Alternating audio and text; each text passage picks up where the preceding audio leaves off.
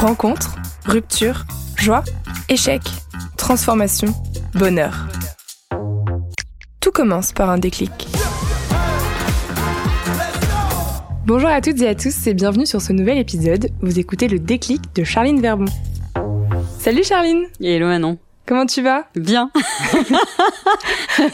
Moi aussi, on, va le dire, on a eu un petit coup de stress. Des petits péripéties. On a réussi à enregistrer. Les éléments sont avec nous. Euh, travail d'équipe. Hein, voilà. Donc là, on est encore plus soudés avant de commencer. C'est ça. Alors pour commencer, je vais me permettre de, te présenter à nos auditeurs et, auditrices. Charline, tu es sexothérapeute et non pas sexologue, c'est important de le préciser. Formatrice, autrice et créatrice de contenu euh, sur les réseaux sociaux. Ton sujet, en tout cas, euh, l'un de tes sujets, c'est la sexualité que tu abordes avec une approche santé, bienveillante et positive. Tu es la fondatrice du compte Instagram Orgasme et moi, derrière lequel vit une communauté de plus de 700 000 abonnés. Et en lien avec cette commu, comme euh, tu l'appelles, est né le hashtag MMM, qui euh, lui représente tous ces gens qui te suivent et qui se retrouvent derrière des valeurs de liberté sexuelle, de bienveillance, d'inclusivité, de respect et de non-jugement.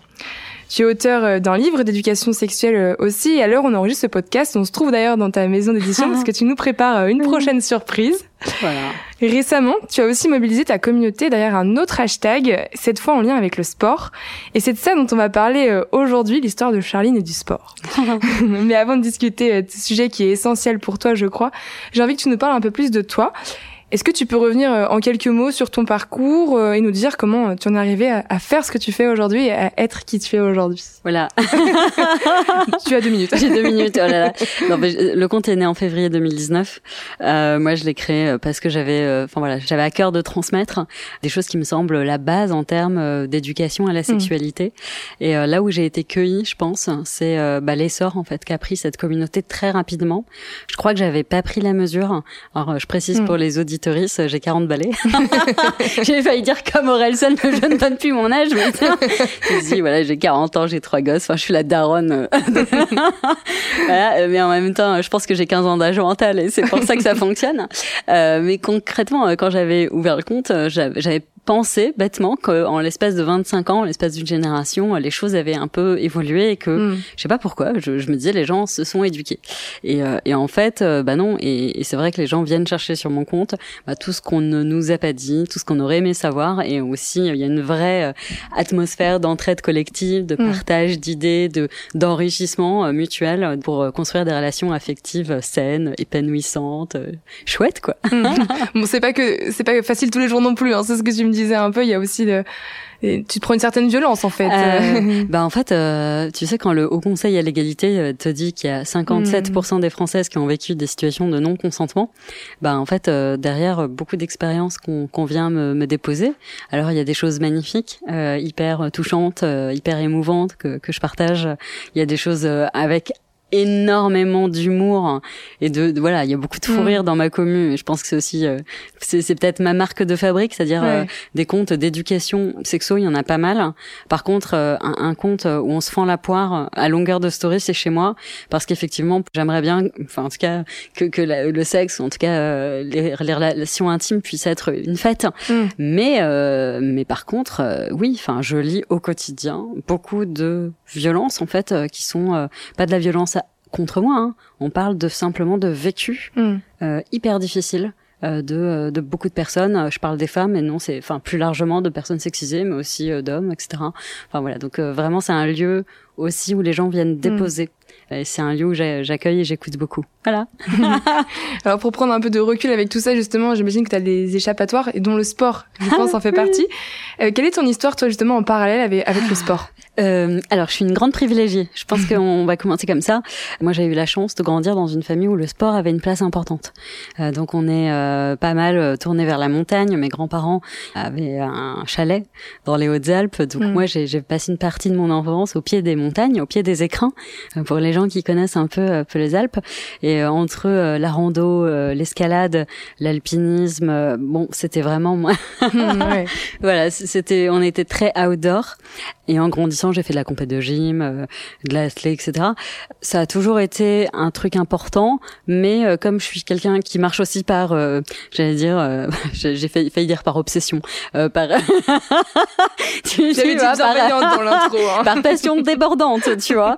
quand je fais des choses, il m'arrive d'être happé, et quand j'ai ouvert le compte, j'avoue, il faut dire que le contexte a été, était aussi celui du confinement pendant 18 mois, etc. Mm. Bah d'abord j'avais peur de mettre ma famille sur la paille parce que quand même j'ai pas gagné d'argent pendant des mois euh, et je savais pas du tout c'était on va dire précaire hein, comme situation avant que euh, ben voilà que la communauté euh, me soutienne et puis que derrière je trouve des moyens d'avancer ne serait-ce que vis-à-vis des enfants, hein. je me disais mais je n'ai pas le droit en fait de faire autre chose que travailler. Il faut que je donne toute mon énergie, il faut mhm. qu'elle aille sur le compte, euh, que je fasse grandir cette communauté. Euh, je me suis moi-même interdit pas mal. Tu vois, il y avait à la fois la barrière euh, auto auto limitante et aussi le fait que j'ai pas ressenti, j'ai pas compris que j'étais en, train d'aller droit dans le mur. C'est un mhm. peu ce que je dis aussi sur le compte, dire à force de, bah en fait, de ne pas m'équilibrer parce que pas t'écouter peut-être je me suis mis écouter c'était en fait et puis c'est hyper compliqué parce que euh, dès que je pose le compte ben moi j'ai mes trois enfants mon mari mm. et c'est des personnes euh, auprès de qui j'ai envie d'être présente et, dont j'ai envie de m'occuper. Et du coup arriver à prendre soin de soi alors que euh, je travaille honnêtement je pense qu'il n'y a pas une semaine où je suis sous les 70 heures il y a des semaines où je suis montée à 110 heures. Euh, pendant le confinement, par exemple, je faisais euh, de 6 heures à 23 heures. C'était euh, live ou en story non-stop. je disais à tous les gens, si vous avez passé la journée et que personne vous a parlé ou écrit, vous m'écrivez. Moi, je vous réponds absolument. Je réponds à mm. tous mes messages encore aujourd'hui. Il y en a à peu près 3500 par semaine pour donner un ordre de grandeur. Je suis une énorme bosseuse, mm. clairement. Et mais parce que ça me passionne, la grande difficulté, c'est d'arriver à prendre du temps pour soi. Je crois euh, que le déclic, ça a été quand, il y a un an, en mai 2022, ben écoute, je suis retournée euh, à l'escalade, qui est un de mes sports euh, de prédilection, et, et j'ai accompagné mon, mon, dernier enfant. Et au début, j'étais là en mode, ouais, je regarde, je suis là juste, voilà, pour que mon enfant kiffe, quoi. Puis ça me démangeait, ça me démangeait. Puis moi, j'étais là avec ma prothèse de genou, non, le bloc, c'est hyper compliqué, faut pas que je tombe et tout. j'ai mis vachement de, de, de séances avant de m'autoriser, j'ai recommencé à grimper et laisse tomber, addiction. c'est revenu comme en 40. Le bloc, c'est formidable. Mm. C'est le plus collectif des sports individuels. Donc, on est tous euh, en bas des parois. Et c'est ce que je te disais en préparant ce podcast. Il y a un truc que je trouve formidable. Euh, et, c'était euh, une colombe, qui, si tu nous écoutes, colombe, pensais pour toi, euh, qui, a, qui était sur un bloc hyper difficile. Et on était euh, voilà toute la team en bas en train de l'encourager très fort solide carré allez tu le sors allez allez allez allez tu lâches rien la main la main et en fait elle a sorti le bloc elle est redescendue, elle a fondu en larmes et elle a fait écouter euh, merci parce qu'en fait euh, moi j'y croyais pas pour moi et heureusement que vous y avez cru à ma place et puis on s'est dit en fait toute notre vie ça devrait être une séance de bloc. tu sais que toute ta vie, tu devrais avoir des gens en fait qui croient en toi quand toi-même tu n'y crois plus. Des gens qui disent "Vas-y Charline, tu déchires. Elle est trop forte ta story, mais ouais, ne doute pas. non, voilà, etc." Et en fait, c'est vrai que ça apporte ça euh, outre le fait que euh, en fait euh, quand tu es concentré sur un bloc, honnêtement, surtout que tu es en hauteur, même si t'as pas le vertige, bah on n'aime pas la chute, enfin mm. faut surtout les chutes incontrôlées. Donc tu te concentres un max et, voilà, tu sur ton corps, sur ta respiration sur, euh, sur, sur, sur les prises et tout. Et honnêtement, tu te vides la tête de ouf mm. parce que euh, tu peux pas penser à autre bah, chose. Tu peux pas penser à autre chose et en fait ça fait le job. Mm. Entre ça et les gens qui t'envoient de l'amour et de la force, ça m'a sauvé. Enfin, mm. Ce que je dis c'est que le, le compte n'existerait plus si à ce moment-là le sport et en particulier l'escalade n'était pas entré dans ma vie.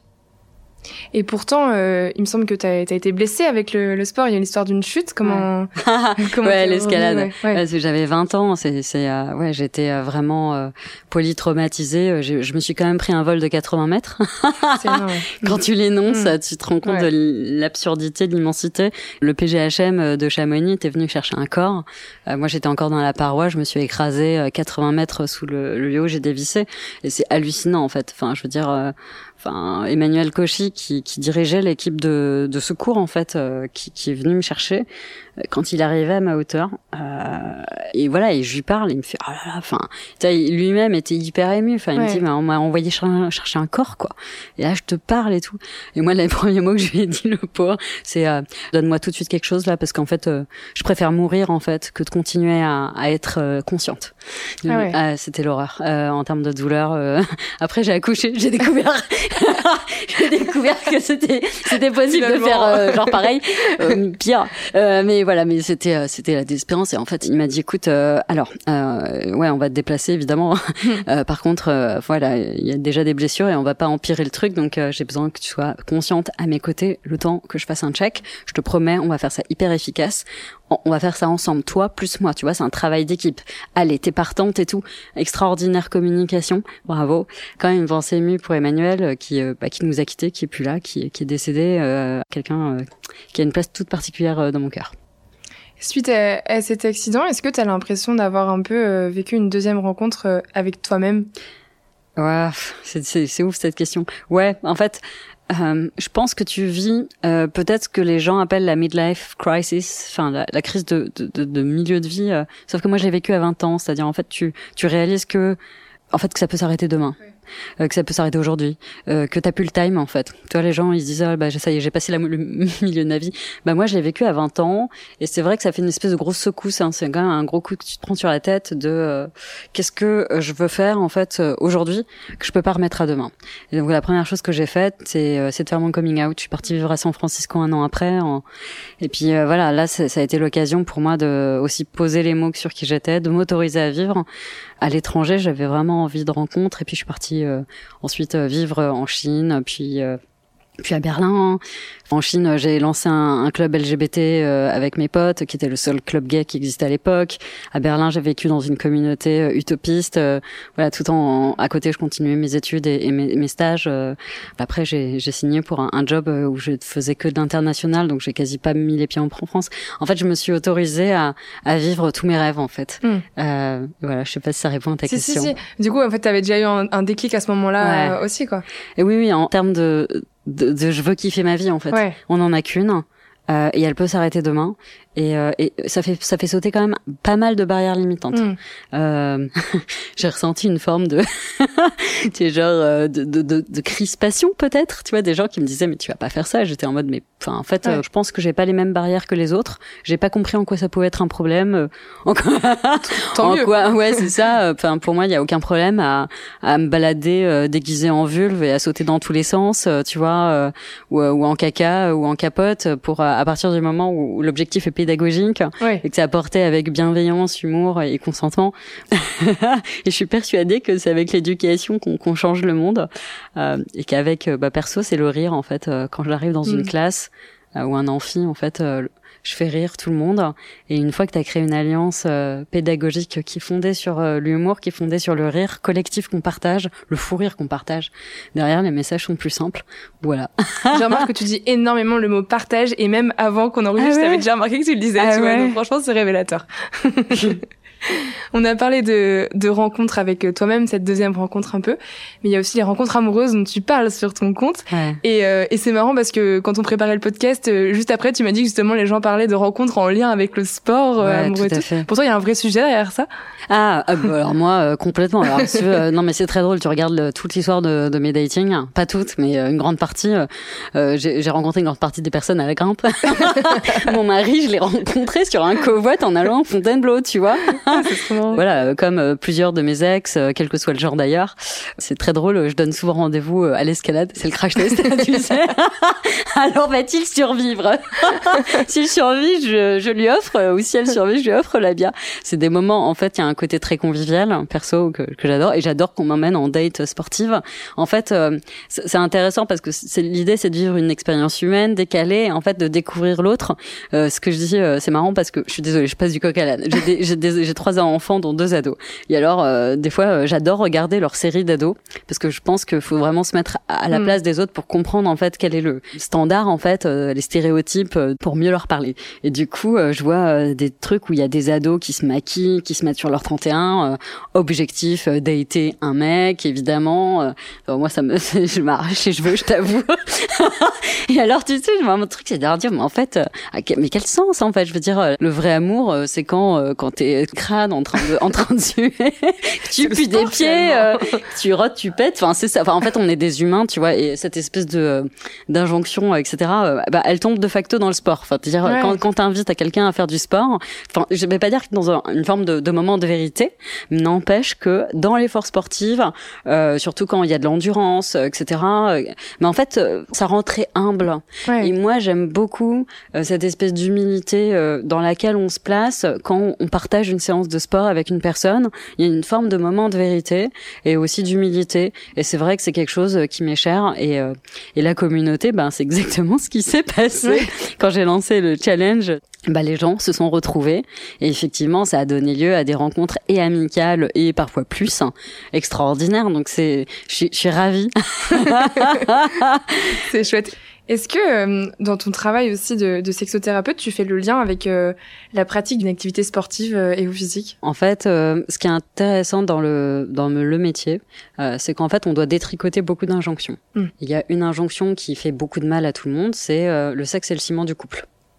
Donc hmm. quand il y a moins de sexe, quand le sexe est plus compliqué, alors est-ce qu'on est vraiment encore un couple? Donc il y a, ça à détricoter et euh, c'est un, chemin de longue haleine de dire en fait ce qui, ce qui fait le ciment du couple, c'est l'intimité. C'est la complicité. Mm. Et elle peut se construire de mille manières différentes. Et c'est pas parce qu'on vous a biberonné à sexe égal ciment que, en fait, c'est le cas pour tout le monde. C'est le cas pour certaines personnes, surtout de relations qui sont exclusivement basées sur ça. C'est hyper ok, hein, on a complètement le droit. Mais c'est pas vrai pour tout le monde. Et puis c'est pas vrai non plus de manière hyper constante au fil du temps. Et c'est intéressant parce que dans cette notion de complicité d'intimité, il y a euh, parfois une forme de peur en fait et d'absence de créativité. C'est mais du coup si on fait pas du sexe, qu'est-ce qu'on peut faire ensemble? Il faut vraiment être en empathie avec ce genre de, de peur en fait, parce que il faut remplacer et euh, suggérer.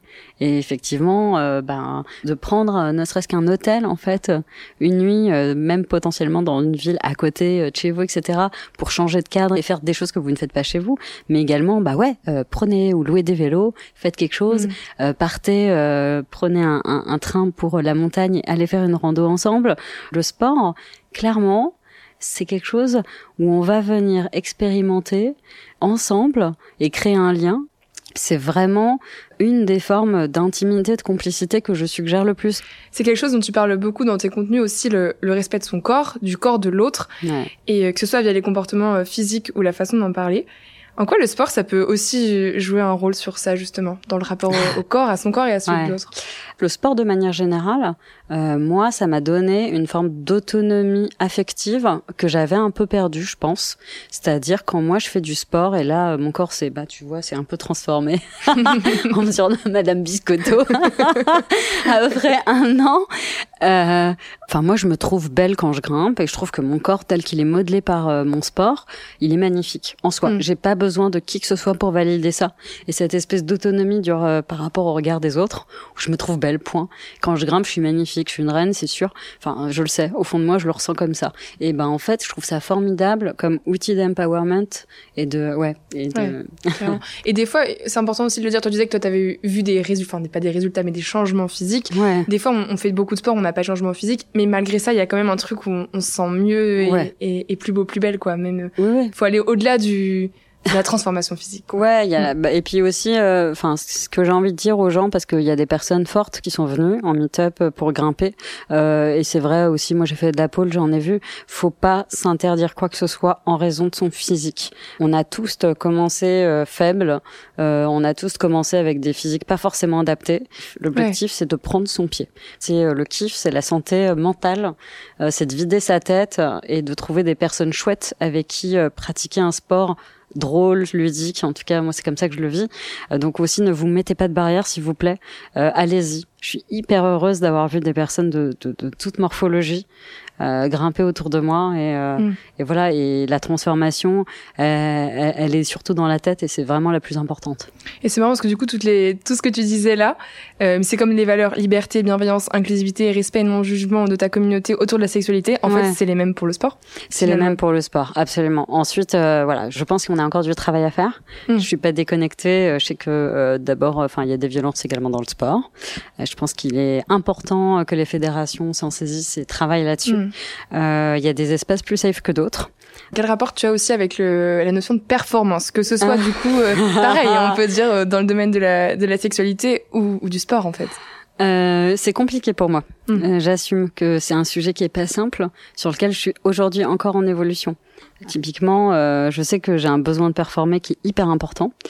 Bah pour le sport, euh, c'est une vraie question qui s'est posée et, et ben j'ai envie de dire le corps m'a m'a mise à, rude épreuve parce que j'étais blessée tu vois, je grimpais dans le 7A euh, et là, tout d'un coup, tu te retrouves euh, ben, à dégringoler complètement parce que bah, moi, j'avais perdu, euh, j'avais pas le droit d'utiliser mes doigts euh, parce que voilà, mes ligaments avaient été partiellement mes tendons arrachés. Et du coup, là, ben tu dois retravailler ton rapport à la grimpe en train de te demander est-ce que c'est ok, est-ce que je, je, je kiffe de prendre mon pied avec des machins hyper simples pas dur, pas difficile. Euh, donc je suis pas du tout là pour la performance, juste pour kiffer. Et, et la réponse, et eh ben voilà, c'est, c'est qu'aujourd'hui, euh, bah, je pense que ce travail-là, je l'ai fait et j'arrive à, à, faire des séances où je m'éclate alors que bah, j'ai pas passé grand-chose entre guillemets comme chose difficile, mais c'était pas ça le plus important. Par contre, euh, je veux dire, quand même, je, généralement, je, je, vais me vider euh, au renfort euh, avant ou après, parce que je, je pense que j'ai aussi besoin en termes de, de dépenses énergétiques de me sentir. et en vrai, il y a une différence entre dépenses et, et, et performance. pour moi, performance, t'as plus résultat quand même, tu vois. Bah là, j'ai pas besoin de résultats aujourd'hui. Euh, tu vois, euh, je fais partie de plusieurs groupes euh, WhatsApp de grimpe à différents endroits. Enfin, tu vois, rien que le fait d'arriver et de savoir que qu'il y a mes potes qui sont là et qu'on va passer un moment ensemble, ça y est, j'ai performé. Vraiment, c'était ça l'objectif. Et ce qu'on va passer ensemble comme moment, bah, en fait, c'est on, s'en fout. Et puis aussi, il y a, tu te nourris énormément du succès des autres quand je fais une séance où euh, bah euh, objectivement euh, c'était pas ouf. Mais en fait il suffit que voilà il y, y, en a qui performent et tout mais pour moi c'est une séance magique parce que je je me réjouis tellement et enfin pour moi c'est aussi un succès collectif. Donc tu vois il y a une vraie compersion aussi voilà c'est vraiment un, un autre parallèle très important je pense. Et, euh, et la compétition, est-ce que tu as un esprit de compétition du coup? J'ai un esprit de compétition, mais vraiment là, je pense que c'est vraiment le truc dont je suis le plus revenu. C'est-à-dire mm. euh, ce qui me m'intéresse aujourd'hui, c'est vraiment moi face à moi-même, moi face à mon niveau, à la paroi, aux difficultés, euh, être meilleur que les autres, euh, être euh, voilà la plus forte, etc. Je pense que c'est intéressant hein, cette question. J'étais très très très compétitive, j'avais besoin d'être première de la classe pour me sentir bien dans mes basques quand j'étais jeune et gagner mes, mes coupes de gym et tout. aujourd'hui, j'ai un esprit de compétition, mais de comment dire Euh, de, de quelqu'un qui a travaillé sur soi et, euh, et voilà. Et enfin, c'est un travail que je suis fière d'avoir fait, euh, de relativiser tout ça, parce que je suis beaucoup plus à l'écoute, je pense, de mes enfants. je vais absolument pas pousser. J'ai un enfant qui qui grimpe à très bon niveau. Et c'est marrant parce que le fait d'avoir fait ce travail sur mon esprit de compétition, j'espère que ça fait de moi une maman, je, je vais poser des mots, moins violente. C'est-à-dire, en fait, je suis beaucoup plus à l'écoute de son consentement. Euh, qu'est-ce que mon enfant a envie de faire par rapport à ça. Je suis contente du coup d'avoir fait toute cette évolution euh, sur mon rapport à la compétition pour pas euh, projeter ça sur mes enfants. C'est vraiment des, des, personnes qui sont hyper libres. Et voilà. Euh, bravo, bravo pour le travail. Ce podcast, il s'appelle Déclic. C'est quoi pour toi euh, un déclic? C'est une épiphanie. C'est un moment où tu te rends compte de certaines choses, euh, t'ouvres les yeux. Enfin, tu vois, euh, pour moi, par exemple, j'en parlais à, à, mes enfants ce week-end. la question, c'était maman, quand est-ce que tu as réalisé que t'aimais les hommes et les femmes? C'est intéressant en termes de hmm. chez les personnes queer, on appelle ça le coming in. C'est le moment en fait où tu tu prends conscience en fait de ton identité de genre ou ta ton orientation sexuelle qui n'est pas si hétéro. Et, euh, et tu vois moi voilà je leur ai dit bah moi j'avais 12 ans. Et voilà il y a eu un déclic. D'ailleurs c'était en sport. C'était très drôle. Madame Clément posait une question que je trouve euh, intéressante. À chaque début d'année elle demandait euh, écrivez-moi sur la feuille avec qui est-ce que vous aimeriez partir en vacances? Dans la classe.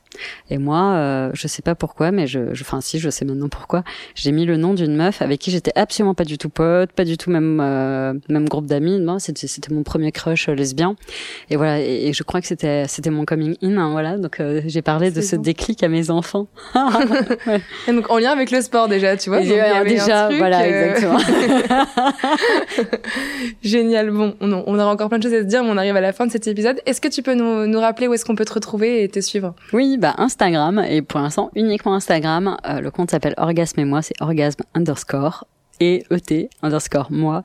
Et voilà, et on est ravis d'accueillir toutes les nouvelles personnes. Euh, voilà, venez avec votre bonne humeur et, euh, et on est là. Et tu peux redonner euh, ton, le nom de ton premier livre aussi oui, le titre de ton euh, C'est Corps, Amour, Sexualité, les 120 questions que vos enfants vont vous poser. C'est pour euh, les enfants de 5 à 14 ans et, euh, et les, parents, les adultes de confiance, les éduques, pro de santé, toutes les personnes qui gravitent autour des enfants. Voilà pour les accompagner au mieux dans, dans leurs questions et leurs apprentissages. Super, c'est noté. Merci beaucoup Charlie Merci, et, et à bientôt. À bientôt. Si cet épisode vous a plu, n'hésitez pas à le partager et à en parler autour de vous. Qui sait, il n'est peut-être pas si loin ce déclic.